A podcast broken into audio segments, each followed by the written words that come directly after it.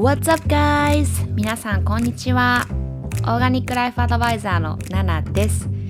皆さんいかがお過ごしでしょうか？いつもポッドキャスト聞いてくださってありがとうございます。毎週月曜日、日本時間ですね、ポッドキャスト更新中です。オーガニックライフスタイルっていうありのままの心地よく自然に生きるライフスタイルのコーチングをしているんですけども主に食や健康美容マインドセットをメインにこちらのポッドキャストではお話ししていきます。アメリカ・カリフォルニア、えー、ロサンゼルスから7がお送りしております。よかったらサブスクライブの方、そしてそしてリクエストもどしどしお待ちしております。インスタグラムの DM 欄から私に送ってくださいね。えー、インスタグラムは概要欄に貼っておきます。はい、皆さん先週1週間はいかがでしょういかがでしたか？もう私はですね結構あの仕事に追われ追われですごい幸せなことなんですけどね。結構私タイプの人は忙しくしてる方がいいっていうかあまりこうやることがなかったりとかするとこう人生にやる気も出なくなってしまうので 本当なんかね1か0かみたいなところがあるので本当私はバンバン仕事はしたいタイプです。多分子供がね子供ちゃんができても仕事は辞めないんだろうなって思いますね。ただたまにこうやることを詰めすぎてしまって気がついたら朝から夜中までもうパソコン向かってたとかもあるのでまさすがにね目にもこう脳にも良くないですし体にも良くないですしあの座りっぱなしだとこう姿勢も悪くなりがちなので最近は本当に嫌でも休憩っていうのをしっかり取るようにしてます。はい。で、おとといはね、あの、役所？役所っていうのかな？に、あの、指紋採取に行ってきて、あ、そうそう、あの、指紋採取って何って思うと思うんですけども、私ね、今、あの、アメリカの永住権を待ってるんですね。で、このまあコロナの影響とかもあって、まあ、要は私は移民なんですけども、そのいろいろ手続きをしてくれている移民局が一旦こう、あのコロナの影響で閉まってしまったりとか、えー、もうね、そもそもその永住権っていうのが手元にある頃だったと思うんですよ、今、本来であれば。だけどまあいろいろあって、待たされてて、うん。で、まあそもそもこう永住権って何って思うと思うんですけども、まあアメリカの法律とかね、こう住んでないこっちに住んでない方には結構ちんぷんかんぷんだと思うんですけども、まあ私がどうやってアメリカに住んでるかっていうと、まあこれ話したことないかな、もしかしたら。まあ私はアメリカ人でもないし、日本国籍なので、まあアメリカに住むとしたら、ビザっていうのを持つか、あとは永住権をゲットするっていう選択肢しかないんですよね。まあでもその二つの間にも何十個もこう方法とか手段とか、あとはまあビザだけでもその種類っていうのも何種類もあって、で、まあ私は彼がアメリカ人なので、アメリカ人との結婚を通しての、まあ、永住権申請っていうことで、まあ、いろいろこう、プロセスの途中なんですけども、まあ、なんだかそのコロナのことだったり、あとはソーシャルディスタンスっていうのを、まあ、今年はもう守らなきゃいけなかったりとか、まあ、そういうね、あの、ルールがこうガチガチにある中で、いろいろこう私のようなこう移民に対しての、例えばそういう永住権の申請だったりとか、まあそういうのもそうなんですけども、こう今までにないね、まあ、予想外の流れで結構申請のプロセスが止まったりとか長引いたりとかあとこう新しいルールが追加されたりとかでその永住権の申請のプロセスの中に指紋採取っていうのがあってまあアメリカに来たことある方はわかると思うんですけどもその入国審査の時って必ず指紋採取を行うんですね。で、その人が例えば犯罪を犯したりとかした時もその指紋でデータを取られるんですけども、まあ、要は指紋採取をして犯罪履歴がないかっていうそのバックグラウンドのチェックっていうのを、えー、確認する作業っていうのに まあ言ってきたんです。はい。で、本来はね、その指紋採取っていうのが1回でよかったんですけども、なんだかその法律が変わって2回に変更したそうで、2回取りに行かなきゃいけなくて、指紋採取を。で、私めっちゃ嫌だったんですよ。で、なんでかっていうと、私の手があったかすぎるみたいで、その、指紋さん採取するセンサーっていうのかな？がこう反応しないだのなんだので、その1回目指紋を取りに行った時に、その係の人にもう10分ぐらい指を機械にグリグリグリグリ押し付けられてて、で、こうしっかりこう読み取れないたびにブブーってなるんですけど、なんかそれが私が悪いことしたみたいな。で、周りは本当に1、2分で終わってんのに私だけ10分ぐらいかかって、その手があったかいってだけで。そう。でも指をグリグリされすぎて、もうその日ずっと指痛くて なので、本当にね、2回目行くのが本当に億劫で、で、まあ、いざその場所に、役所に行ってきたんですけども、その到着した時に、あの、そのね、書類を持っていかなきゃいけなかったんですけど、そのフォームに名前とかこういろいろその記入しておかなきゃいけなかったんですよ、あらかじめ。で、そんなのをすっかり忘れてしまって、私白紙で持ってきてしまって、で、もう入り口で、これなんで書いてないのってもう怒られて、えー、そんな普段ミスしないんだけどなとか思いながら、もうやっぱりあの、最近は結構やることとか仕事で頭がいっぱいいっぱいで、こう、あの、まあ忘れちゃったのかなと思うんですけど、まあ、しょっぱなからこうね、入り口からもなんで記入しないのって怒られて、で、自分の ID 出そうとしたら間違えてパスポート出しちゃって、それもなんか怒られて、しかもなんか結構、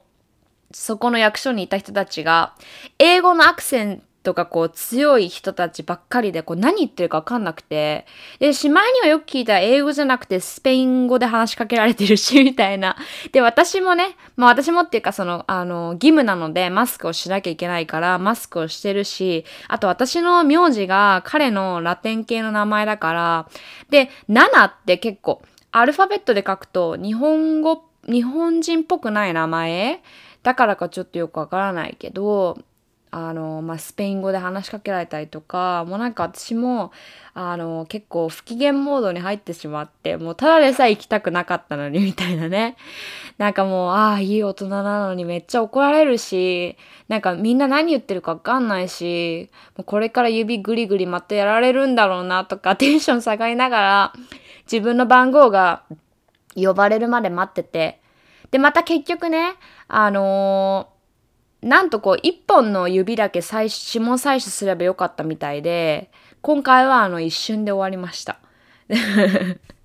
思わずね、え、全部の指取ると思ってたみたいな感じで言ったら、いや、あなたはもう、あの、前回全部の指やってるから一本で大丈夫よとか言って言われて、なんだっていうね、まあ、あの、そんな、こう、日本住んでると一生しないであろう経験とか、謎なこととかが起こる、まあ、自由の国アメリカなんですけども、はい、まあそんなことがありました。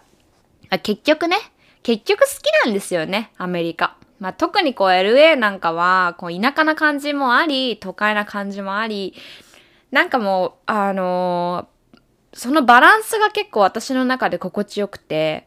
しかもやっぱりこう、何よりこう、食のレベルが高いんですよね。うん。と、まあ私がいつも言ってるんですけども、オーガニック文化っていうのがすごく盛んで、私、私的にはすごくありがたいですね。うん。はい。そんなこんなで前置きが超長くなってしまったんですけども、今日はね、あの、ホリスティックな生き方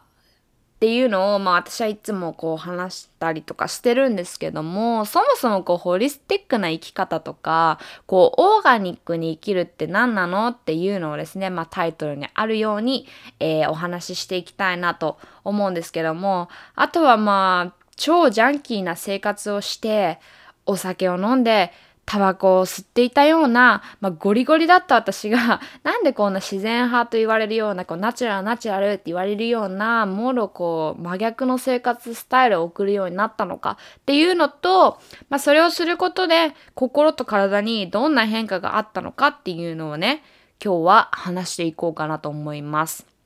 はい。まずあの、ホリスティックっていう言葉なんですけども、皆さん聞いたことありますか？すいません。ちょっと喉が渇いてしまって まあこれは英語ですよね。あの、結構ホリスティックっていうと、スピリチュアルなイメージを感じる方とかもいると思います。まあそういった見方もあると思いますし、あとはこう自然と調和して生きるライフスタイルだったりとか、あとは薬を一切取らない生き方だったりとか、うん。あ、うちにはないですね。薬一錠もないです。なので結構彼が怪我した時とかに、なんか塗り薬ないの？とか言われてもないので、蜂蜜塗ってとか言いますね、私とかは。結構。うん。で、その、ホリスティックは、全体とか、つながりとか、バランスとか、そういったこう、意味をね、持つ言葉として解釈されているんですけども、あの、こう、的確な訳語っていうのがないので、結構もうホリスティックっていう言葉が、あの、よく使われてますね。で、まあ基本的にその東洋の考え方って言われているんですけども、まあこう、なんていうんだろうな、医学によって健康をどうやって捉えるかっていうのって変わってくると思うんですけども、まあ、ホリスティックに生きるその東洋の考え方っていうのは、まあ、基本その根本からえー、体とか心っていうのをしっかり見直してバランスをとってあげてその例えば、えー、健康診断とかの結果で、まあ、数値がそのセーフなラインでしたとかが健康とかではなくて、本当に、あの、芯から健康になるっていうか、不調が出ないっていうライフスタイルを目指すっていうよりかは、あの、なんて言うんだろうな。これがね、みんなできたら苦労しないと思うんですよね。もう本当に、あの、なんて言うんだ、今やこう添加物とか加工食品とかアンヘルシーなものが食としてありふれていたりとか、あとはほあの大気汚染とかね、そういう外部からの汚染っていうのもあるので、なかなかそのホリスティックな生き方100%パーフェクトを目指すことはまあ現代に生きる私たちにとってはなかなか難しいかなと思うんですけども、まあそれでもなるべく意識してできることから始めて、で、それを心地よいと思う風にね、こう自分なりにアレンジしたりとか、それ自分のライフスタイルに落とし込むっていうことをできると、あのすごくね、その、まあ、さっきも言ったんですけども、ホリスティックな生き方、その芯から健康になる、心から、体から健康になるっていうことに近づいてくるんじゃないのかなと思います。でね、まず私はまあそういった生き方をまあそういった生き方っていうか、まあ、常に目指しているんですけども、まあ、結論からね言うと、えー、ロサンゼルスに来てからそういう生活習慣を見直したりとかいろいろなことをその、えー、まあ、手放したりとか取り入れたりとかしたんですけども結果しっかりとその見直すようになってから、その2年間の間に10キロ落ちましたね。はい。で、まずあらゆる不調が、あの、消え去りました。まあその不調っていうのが、もう本当にね、最近これはありがたみが薄れてきてしまうほどの、あの、生理の軽さだったりとか、昔は本当に、前もあのちょっとお話ししたんですけども、生理痛がひどすぎて、で、PMS がひどすぎて、でもたまにその、あの、生理が来るたびに、生理痛がひどすぎるから、それでも吐いたりとか、あの、貧血で倒れて救急車で運ばれたりとか、本当にそんなレベルだったんですけども、うん。あとはその IBS っていうその、なんていうんだろうな、えっ、ー、と、はあ、言葉が出てこない。IBS。えっと、そのガスが、ガッシーな腸になってしまったりとか、まあ、とにかくその腸がかなり弱ってたりとかね。うん。なので、その、えー、消化器官とかの先生に本当1日朝昼晩で3錠ずつ飲む薬を処方されたりとか本当そういうなんか結構薬に頼る生活をしてたりとかねあとは何だろうなアレルギーがひどかったりとか結構私、あのー、熱を出すっていうのが当たり前で、まあ、要は風邪ひくのが当たり前で、本当に冗談抜きで2ヶ月に1回は風邪をひいてたレベルだったんですよね。しかも私結構ヘビースモーカーだったので、まあ、風邪をひいて喉が弱ってる時に、まあ、そんなのもお構いなしにタバコ吸ってて、ってなると治るのが超伸びるんですよね。うん。なので、こう、一回風邪ひくと、1ヶ月ぐらい、あの、ちゃんと感知する、感知っていうか、その症状がなくなるまでに、1ヶ月ぐらいかかって、で、またその次の日には風邪ひいてるので、なんかずっと体調悪いみたいな、1年、なんか年がら年中みたいな状況に 私はいたんです、行ったんですけども、はい。あとはね、あの、最初に言った、えー、10キロ落ちましたね。うん。っていうところにこう付け加えて、こう、暴飲暴食っていうのがなくなりました。うん。まあこのね、なくなりましたっていう言い切れちゃうのが昔の私からしたら考えられないですね。本当にこうジャンクフード爆食いしたり、毎日浴びるように、本当にね、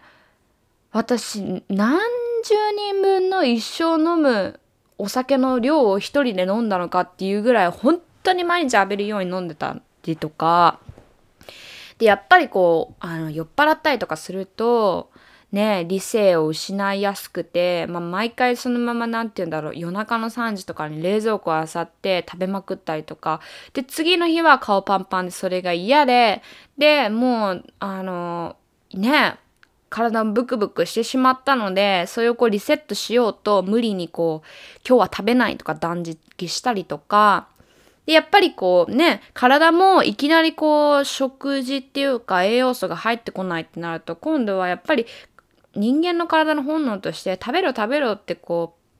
う、なんてセンサーを出すっていうか、で、それがまた暴食につながってしまって、また断食してみたいなね。本当にそういうなんか負のなんかサイクルに陥ってた部分はありましたね。っていうのがもう本当にあの一切なくなって暴飲暴食っていうあの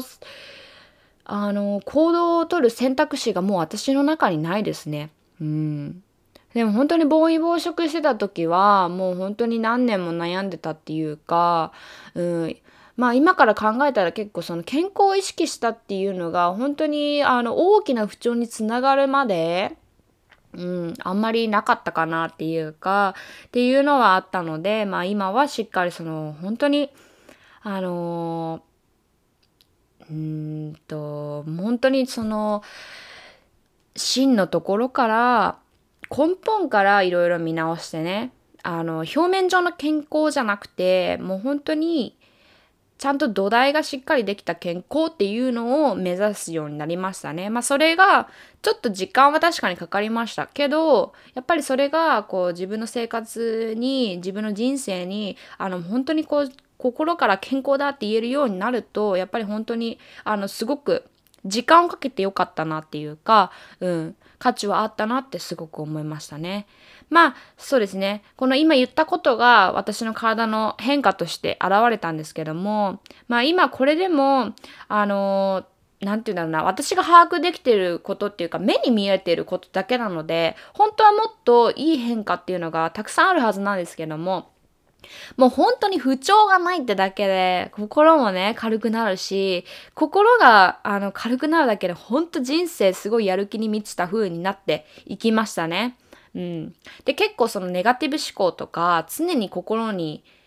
あの心が元気ないって悩んでる方のお話とかを、まあ、よく聞いたりとかもするんですけどもあの私もね本当にそういった方の気持ちがわかるっていうか私も過去そのホリスティックとかっていうのを意識する前って本当になんかもう世界で一番不幸とか自分のこと超性格悪いとかなんで私ってこうなんだろうとか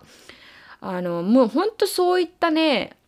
ネガティブ思考っていうかこう自分をいじめる思考みたいなのがすごく強くてやっぱりもうあのそこから抜け出すにはこういったもう生活自体こうライフスタイル自体をもうゴロッと変えることが一番効果的なんですよね。本当なんかちょこちょこちょこってこう何かを変えようとしても、やっぱり思考っていうのは根強いので、あの、やっぱり過去の考え方とかが心地よかったりするので、やっぱりすぐそういうネガティブな方向に戻っていこうとしますね。なので、だったらこう、いっそのこと、こう、大きなチェンジを、えー、自分の人生の中でしてみると、やっぱり変わるスピード、自分その思考とかも変わるスピードっていうのもぐんとこう早まりますしあとはこう新しいことっていうのにあのまあ、挑戦すれば挑戦するほどそれにこう慣れようとやっぱりこう必死になればなるほどねあの体も心もいい意味でこう忙しくなるのであの思考自体もその過去のネガティブな方向に戻りたいっていう感じる暇もなくなるっていうかうんまあね、あの、じゃあ、じゃあどうしたらいいのよっていうお話になると思います。はい。まあ食のこととか健康のこととか例えばこう知識をつけるとか添加物についてとか保存料についてとか成分表を読む癖をつけるとかいろいろあると思うんですけどもまあそれ以外にしたことっていうかまあそういうのをねあの今日は皆さんにお伝えしようと思ってます。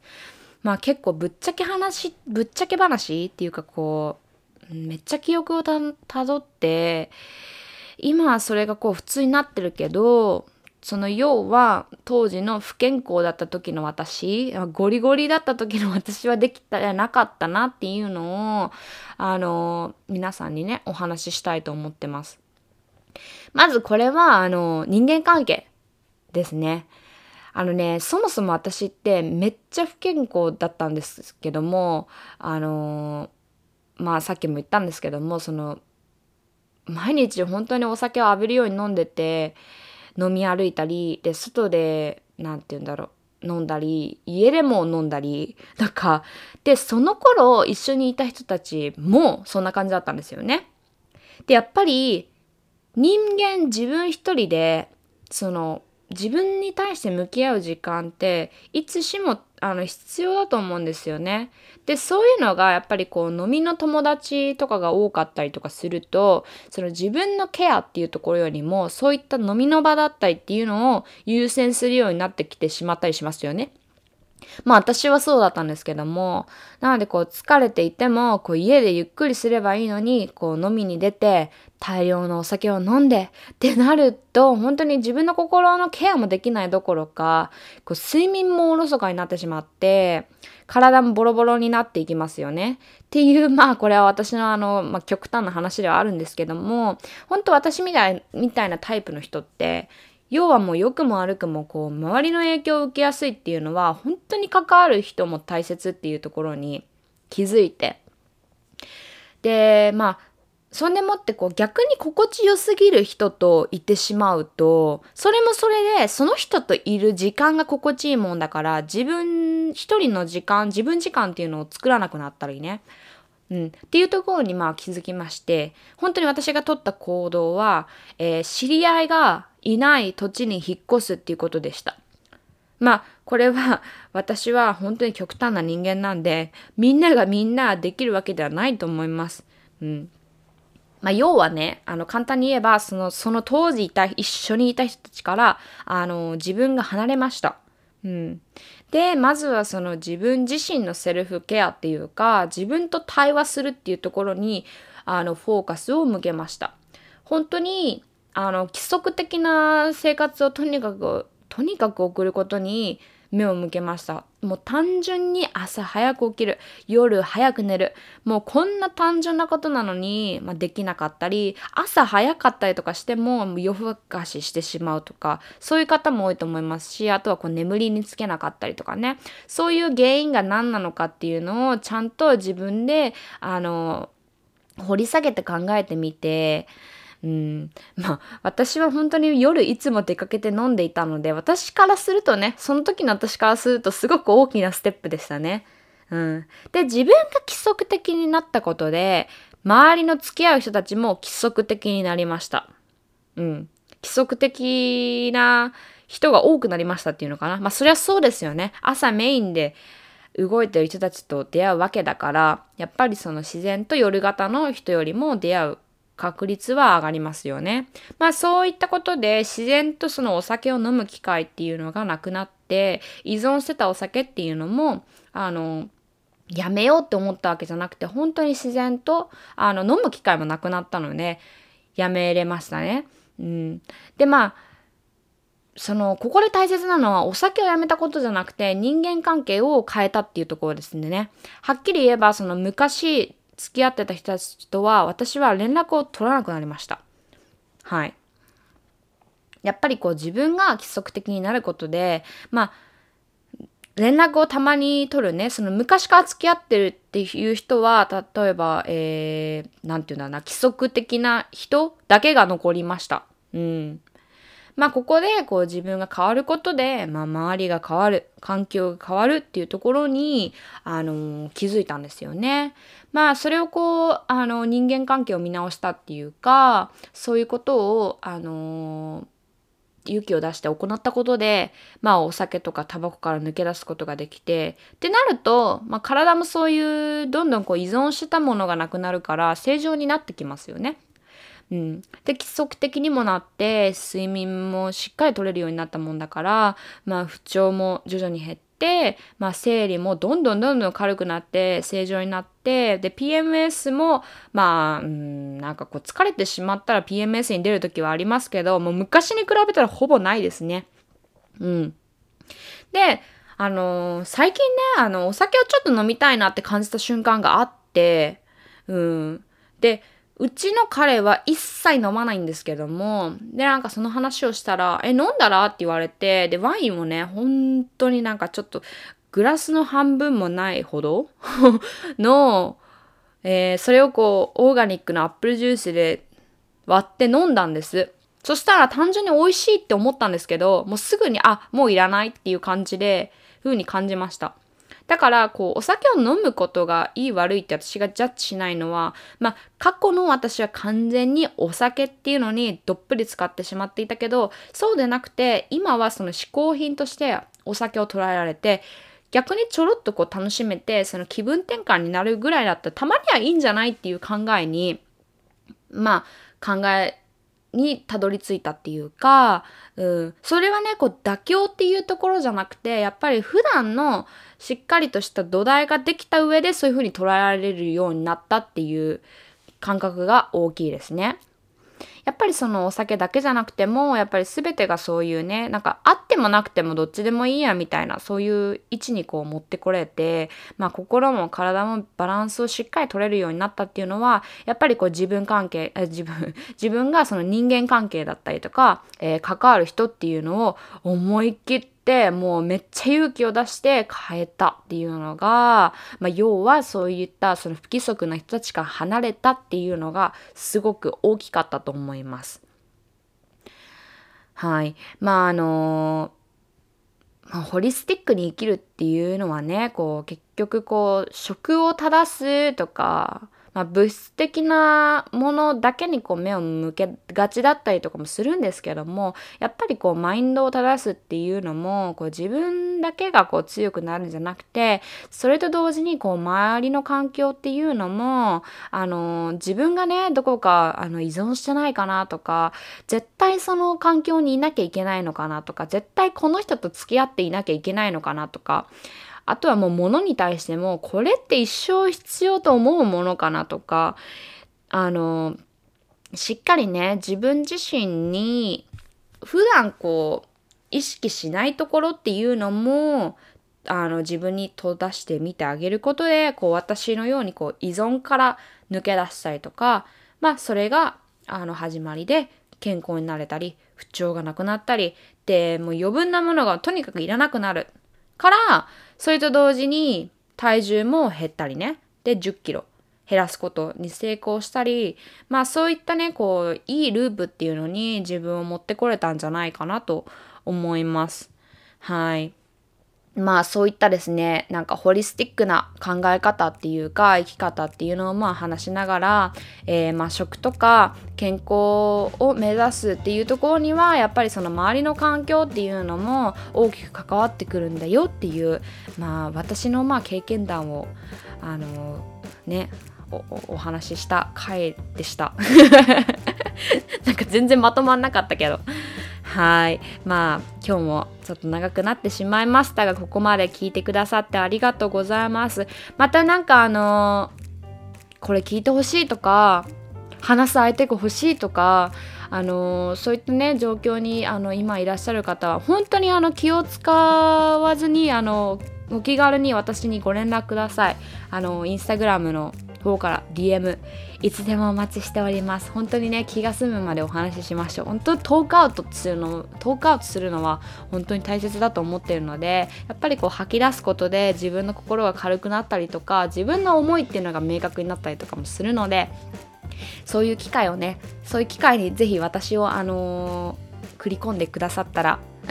私も嬉しいです。はい。それでは、ここまで聞いてくださってありがとうございました。えー、今週も、えー、1週間、えー、素敵な1週間になるように、私もこちらから願っております。それではまたね。バイバーイ。